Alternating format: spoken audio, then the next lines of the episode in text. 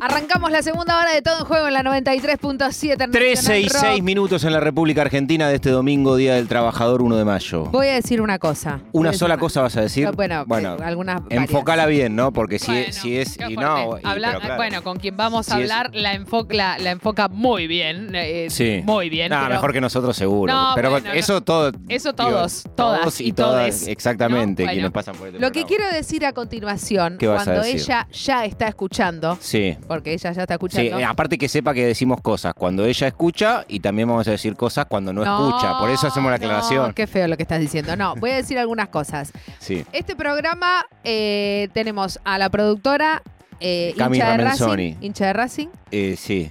Eh, usted, caballero, hincha de Racing. Y socio, te pido por favor, porque sabes Bueno, que el club me socio, pertenece porque Sí, soy el club socio. te pertenece, sí, Y claro. Sí, bueno, es Sí, una sí, sociedad obvio, civil, no, re, sin re. fines de lucro.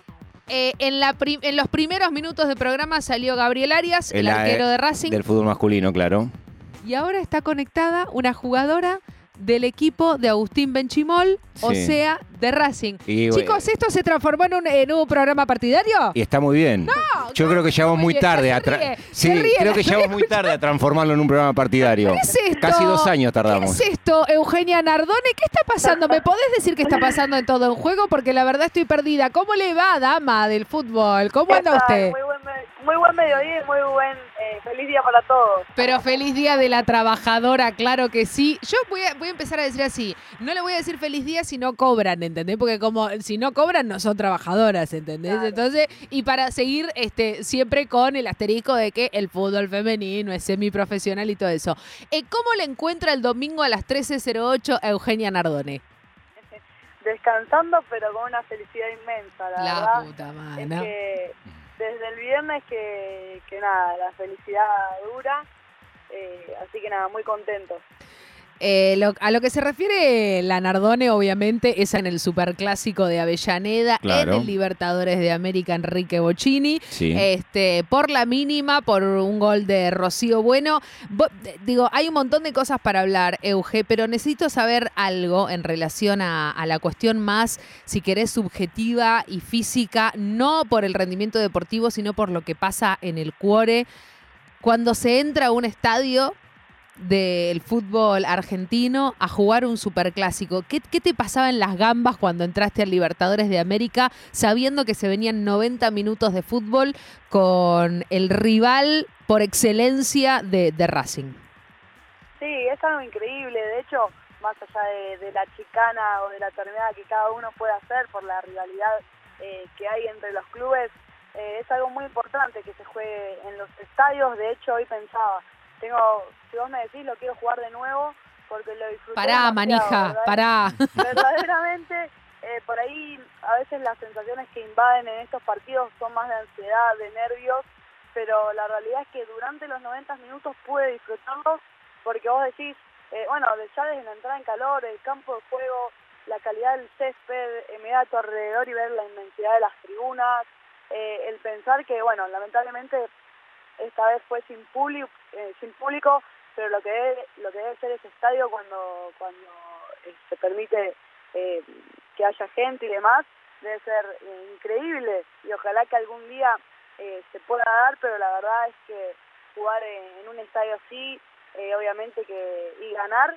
le da un plus a jugar estos partidos Euge, te, voy a hacer la misma pregunta que le hacíamos cuando comenzó el programa a Gabriel Arias y que está vinculado por algo que, atraviesa al, fútbol masculino de Racing y también al femenino y que es, muy explícito y que evidentemente genera una, sensación de, mucho orgullo, que tiene que ver con la empatía que uno, que uno ve, encuentra en los representantes de, Racing con la institución, con el club, que, que te das cuenta que hay algo este, que, que- rompe quizás eh, el parámetro normal de- del futbolista eh, en muchos casos, que es un- una identificación y un sentido de pertenencia muy fuerte. ¿Es así esto como lo estoy describiendo yo? ¿Qué, qué, qué es lo que pasa con, con ustedes y, y el vínculo con el club? Sí, totalmente. Bueno, vos siendo socio e hincha del club lo debes saber más que nadie. La realidad es que desde el día uno que, que se pisa este club, ya te dicen que el clásico hay que ganarlo, ya dos fechas antes de, de que llegue este partido, sin, sin desmerecer y sin sacar el foco de los partidos que nos tocaron antes. y uno ya va mirando que se viene el clásico, ¿viste? Eh, y saber Claro. que es un partido muy importante, en la que seguramente se hable 10 días antes y 10 días después, y dependen- dependiendo del resultado, eh, es como que casi te obliga a ganar, ¿viste? Y, y nada, considero que, que este club también te atrapa mucho por, por ese sentido de pertenencia que se crea desde el minuto cero, eh, no solo en la disciplina que uno que uno está, sino también eh, yo de repente con Luana y con el resto de las chicas me encuentro yendo a ver futsal a veces, obviamente en los partidos del masculino vamos a- al estadio siempre, no, como que no nos cerramos solo a la, a la disciplina en la que estamos nosotras, sino como que intentamos vivir a Racing eh, de otros aspectos también. Si le siguen en las redes sociales a Eugen Ardone, claramente está demostrado, ¿no? Lo que tiene que ver con esa sensación de pertenencia también en, en la academia eh, y con Luana Muñoz, obviamente. No, yo te quiero preguntar algo, Euge, que, que recién vos lo decías también en, en- tu relato. eh, y vos sabés lo, lo que tiene que ver con la militancia porque las jugadoras del fútbol femenino de primera división jueguen en los estadios. Em, Sí. Hablaba hace unos días con, con Jorge Brito, con el presidente de River, después de lo que había sido el superclásico en, en- también en el Monumental, y le preguntaba, le digo, ¿tiene que ser, eh, digo, que hayan abierto el Monumental? ¿Fue la excepción a la regla o a partir de ahora va a ser un derecho, no? Y sabes que me, me respondió algo que me sorprendió porque pensé que eran respuestas que ya no, que ya habíamos superado, ¿viste? Pero parece que todavía no, en algunos lugares y en algunos dirigentes. Y me dijo, no, mirá, la verdad que ni la reserva juega en el Monumental, ¿viste? Como diciendo, mirá, si ni la reserva juega en el Monumental, ¿cómo le voy a abrir el Monumental a las pibas del fútbol femenino, no? Em, pero a continuación de esto, mi, mi reflexión tiene que ver con jugar en el Libertadores de América, Enrique Bocini, y a puertas cerradas. Es como que siempre nos faltan cinco para el peso, ¿no? E- En el femenino. Eh, ¿Qué le pasa a ustedes? Digo, porque yo te preguntaba por las emociones, por qué pasaban en los piecitos y en las gambas cuando estás entrando al estadio. ¿Y qué te pasa cuando te lo podés imaginar ese estadio con gente y alentando y las puertas están cerradas? ¿Qué te pasa con, digo, cu- cuál es la reflexión? Porque me imagino que debe ser algo que se charla en el vestuario. Che, boluda, jugamos en el Bochini, pero a puertas cerradas. ¿Cu- ¿Cuál es la sensación, Euge? Sí, totalmente. De hecho, creo que en la semana salió un comunicado de parte de, de- de Independiente Femenino, el tema de que eh, su hinchada también quería ir a apoyar a las jugadoras.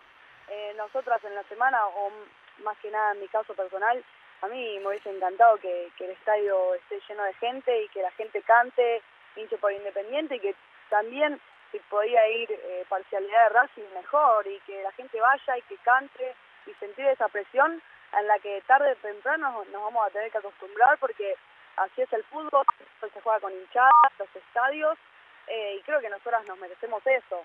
De a poco uno se va acostumbrando, quizás que es una costumbre linda la de ir jugando en estadios, eh, bueno, a nosotras nos toca concentrar, eh, y si bien se va haciendo costumbre, es algo a lo que no hay que dejar de darle valor porque es algo que, que se consiguió hace muy poco, y si bien uno eh, ya lo van analizando, verdaderamente es muy importante. Entonces, estaría bueno que no solo se abra el estadio, también sea que la parcialidad del local pueda asistir, que la del visitante el día de mañana también, porque nosotras queremos eh, sentirnos eh, al igual que el masculino. ¿Por qué, ¿Por qué no permitieron hinchada el otro día? Más allá de que, bueno, ni hablar del día de, de semana en la que ponen el partido, que hace muy difícil todo, pero lo veo totalmente innecesario. Estamos hablando con Eugenia Nardone, ella es futbolista de Racing, que ganó el, clásico de Avellaneda en la cancha de Independiente el viernes y que lo tiene a dos puntos a Racing de Guayurquiza. Nosotros lo, lo- venimos eh, analizando fundamentalmente en el desarrollo de este torneo, pero tiene un anclaje con las últimas participaciones de Racing en, diversas competencias, en la primera división del fútbol femenino, donde mm, creo que de manera bastante explícita uno cuando mira el fútbol femenino encuentra que hay cuatro equipos muy instalados, Sí, claro. que son Guayurquiza, River, Boca y San Lorenzo, digo, instalados en la pelea por, por los campeonatos. Lo de San Lorenzo, este, Sí, ¿no? Bueno, no, no en, en el actual, pero, pero son eso como lo- los cuatro grandes equipos que tiene el fútbol femenino en la Argentina y desde hace un tiempo Racing viene asomando con esa sensación de que llegará el campeonato El que está eh, subiendo la escalerita, ¿viste? en el que en el que evidentemente va a dar un, un golpe grande. Le pregunto a Eugenia Nardone si tal cual reza la, la tribuna académica, este es el año academia. ¿Es o no, Nardone? Ojalá que así sea, ojalá que así sea. La realidad es que venimos haciendo un torneo muy bueno, yendo paso a paso, como dice la famosa frase racinguista. Eh, hasta el momento hemos conseguido triunfos muy buenos, de hecho llevamos siete al hilo, pero la realidad es que este es un equipo muy crítico y tanto en la victoria como en la derrota eh, suele siempre eh, intentar buscar eh, lo que falta para seguir mejorando y no se conforma nunca. Creo que eso es lo mejor que tenemos y también que damos, damos pelea hasta el final, esté como esté el partido. Sin dudas que enfocarse en eso y en mejorar, sea cual sea el resultado, nos va a llevar a lograr grandes cosas. Después, obviamente es fútbol y puedes ganar, perder o empatar, pero la realidad es que el proceso y el día a día eh, es lo importante y el trabajo es lo que te lleva a lograr grandes cosas. Creo que vamos por, por un camino inmejorable y que tranquilamente nos puede llevar a que, a que sea el año. Claro, eh, Rocío, em, eh, perdón, eh, Eugenia, ¿qué les pasó cuando se enteraron de la convocatoria de Rocío y Paloma? Porque empiezan a pasar estas cosas también. Le va muy bien al equipo, se empiezan a destacar futbolistas de Racing y ahora ya cae una nómina para entrenarse con la selección argentina y aparecen dos de las jugadoras eh, importantes.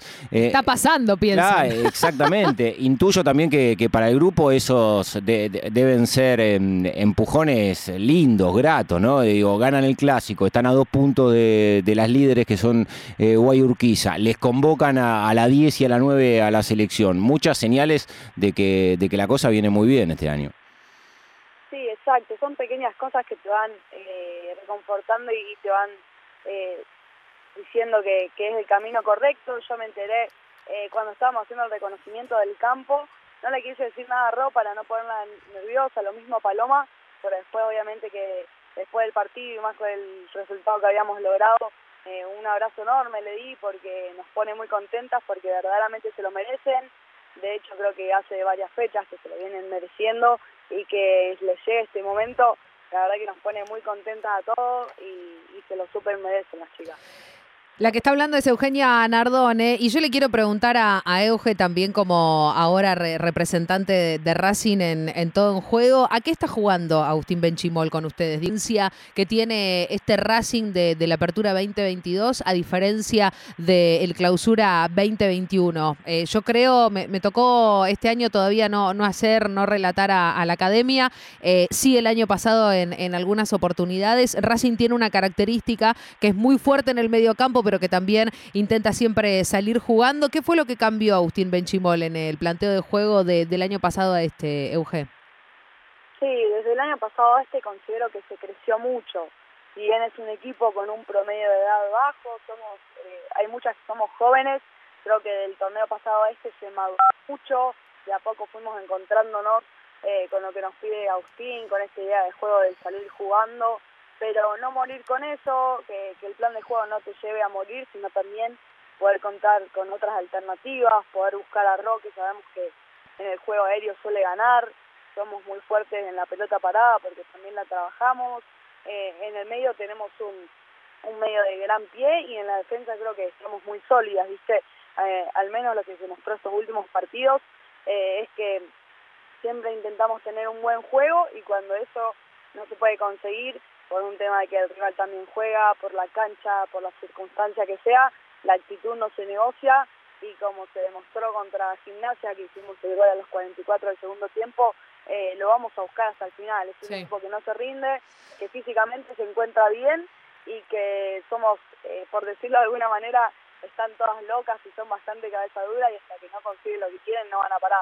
Estás haciendo el curso de entrenadora también, eh, Euge. Te pregunto si, si te ayuda como jugadora o si empezás a descubrir cosas que por ahí desde el lugar de jugadora no las tenés tan, tan presentes a medida que vas avanzando en el curso. ¿Sentís que podés eh, poner de manifiesto todo lo que vas eh, conceptualmente tomando de- desde el curso de, de entrenadora de fútbol? Sí, ni hablar, mira, me ayuda tanto que a veces le tengo que poner un freno porque eh, me cargan en el club. A veces pienso más como entrenadora que como jugadora. Guarda, Eso guarda con eso, ¿no? Claro, sí, totalmente. Yo tengo que entender que primero estoy jugando dentro de la cancha y que el día de mañana me va a tocar por ahí eh, manejar otras cosas.